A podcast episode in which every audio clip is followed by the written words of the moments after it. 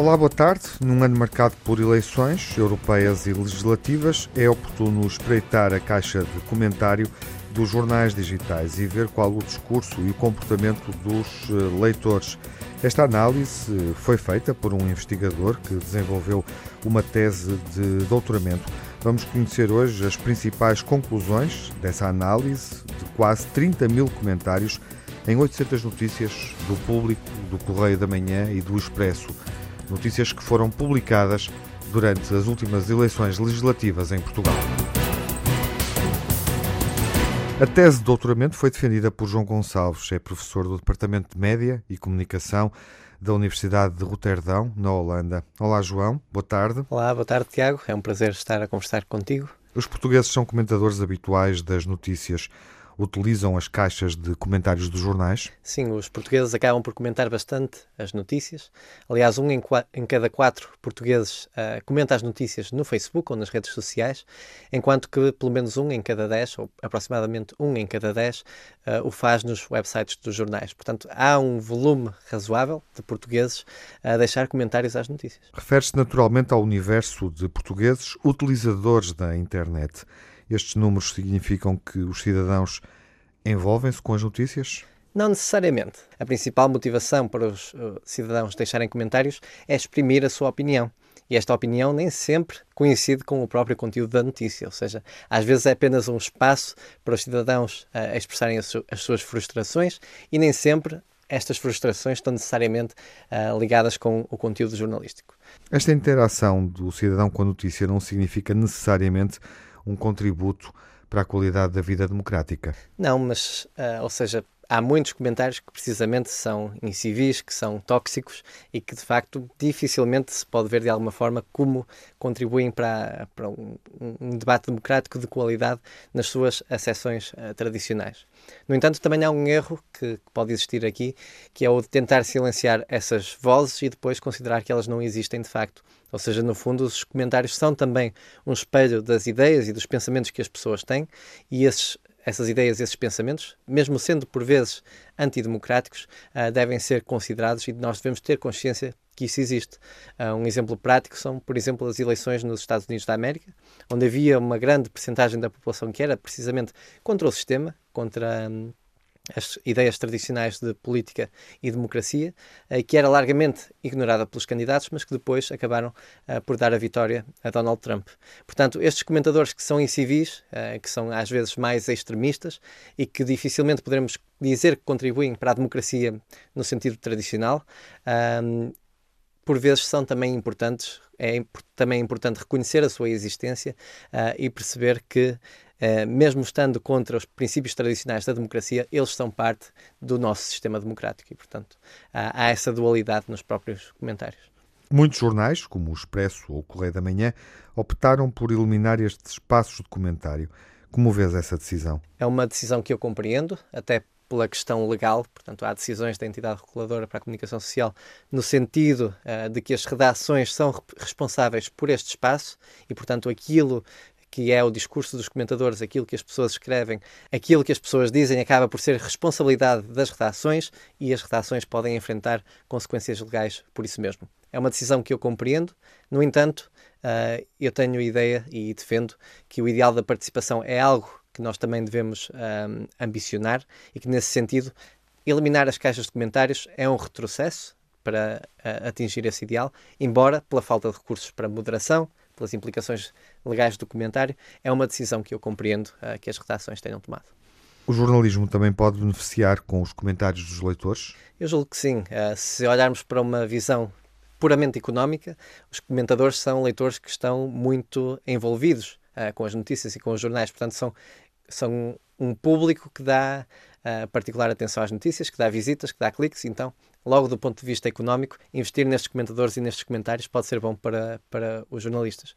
Mas, ao mesmo tempo, há um conjunto de leitores que, de facto, leva o escrutínio dos média a um outro nível e que, de facto, estes comentários que são mais críticos, mais informados, podem até ser úteis para os jornalistas refletirem sobre o seu próprio trabalho.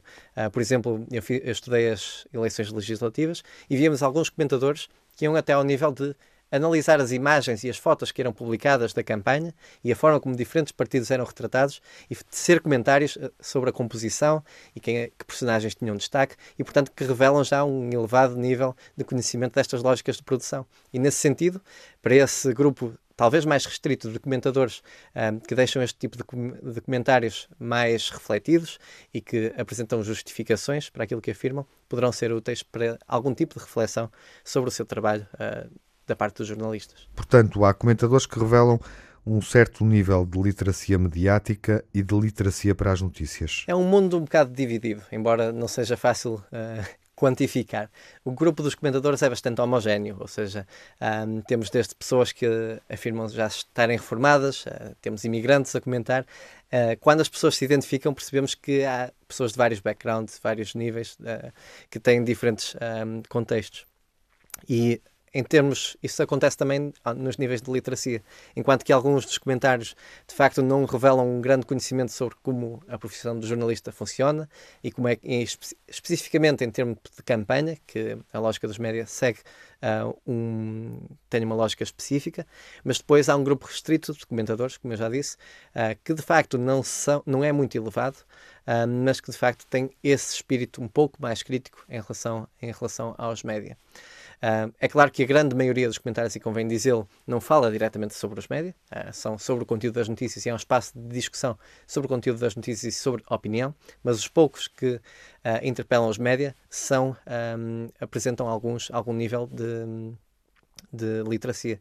E mesmo para aqueles que, no seu comentário, revelam algum desconhecimento, um, com os devidos recursos, claro, seria uma oportunidade para os jornalistas de esclarecerem também parte do seu processo e de acrescentar um pouco à transparência. Embora, lá está, pela limitação de recursos humanos e financeiros, uh, nem sempre esse tipo de envolvimento seja possível. O ideal era que os jornalistas assumissem a moderação? Sim, exatamente. A moderação é uma questão um, que tem surgido já há bastante tempo e é apresentada como uma forma de controlar um pouco qual é o conteúdo dos comentários, não só quanto à sua incivilidade e à presença de insultos, mas também à relevância do comentário para a própria notícia e para o tema que está a ser um, discutido. Hoje em dia temos algumas abordagens criativas a isto. O público, por exemplo, deposita essa responsabilidade na comunidade e, portanto, são os comentadores do público que se moderam um pouco uns aos outros, uh, com base num sistema de reputação. Mas vemos também mais, e a Google fez, por exemplo, um esforço nesse sentido, de preparar mecanismos de análise automática ao conteúdo dos comentários que fazem esse esforço da moderação quase como sendo automático. Só para terminar, como é que se melhora a qualidade do comentário dos leitores? Bem, uh, é uma pergunta difícil e se tivesse uma resposta linear, uh, certamente que já teria sido implementada.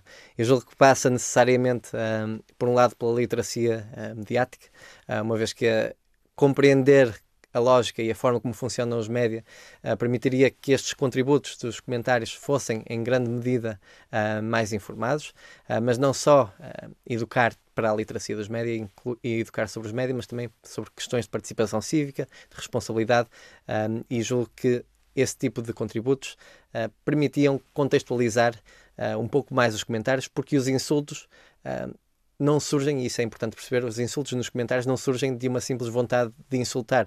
São a forma das pessoas se expressarem contra injustiças, contra coisas que eles percebem que estão erradas. Então, dar ferramentas para argumentar e mostrar diferentes formas de argumentar e como é que estas formas podem ser úteis para, para atingir esses objetivos, uh, poderá ser efetivamente uma forma de melhorar a qualidade na discussão destes espaços. Obrigado, João. Semana Europeia da Literacia Mediática está a decorrer, começou na segunda-feira, prolonga-se até sexta-feira e pretende elevar o nível da literacia mediática dos cidadãos. Trata-se de uma iniciativa de que já falamos aqui no Ouvido Crítico, integra-se num conjunto de medidas que a Comissão Europeia desencadeou com o objetivo de diminuir o impacto que a desinformação online pode ter nas próximas eleições que estão marcadas para o final de maio.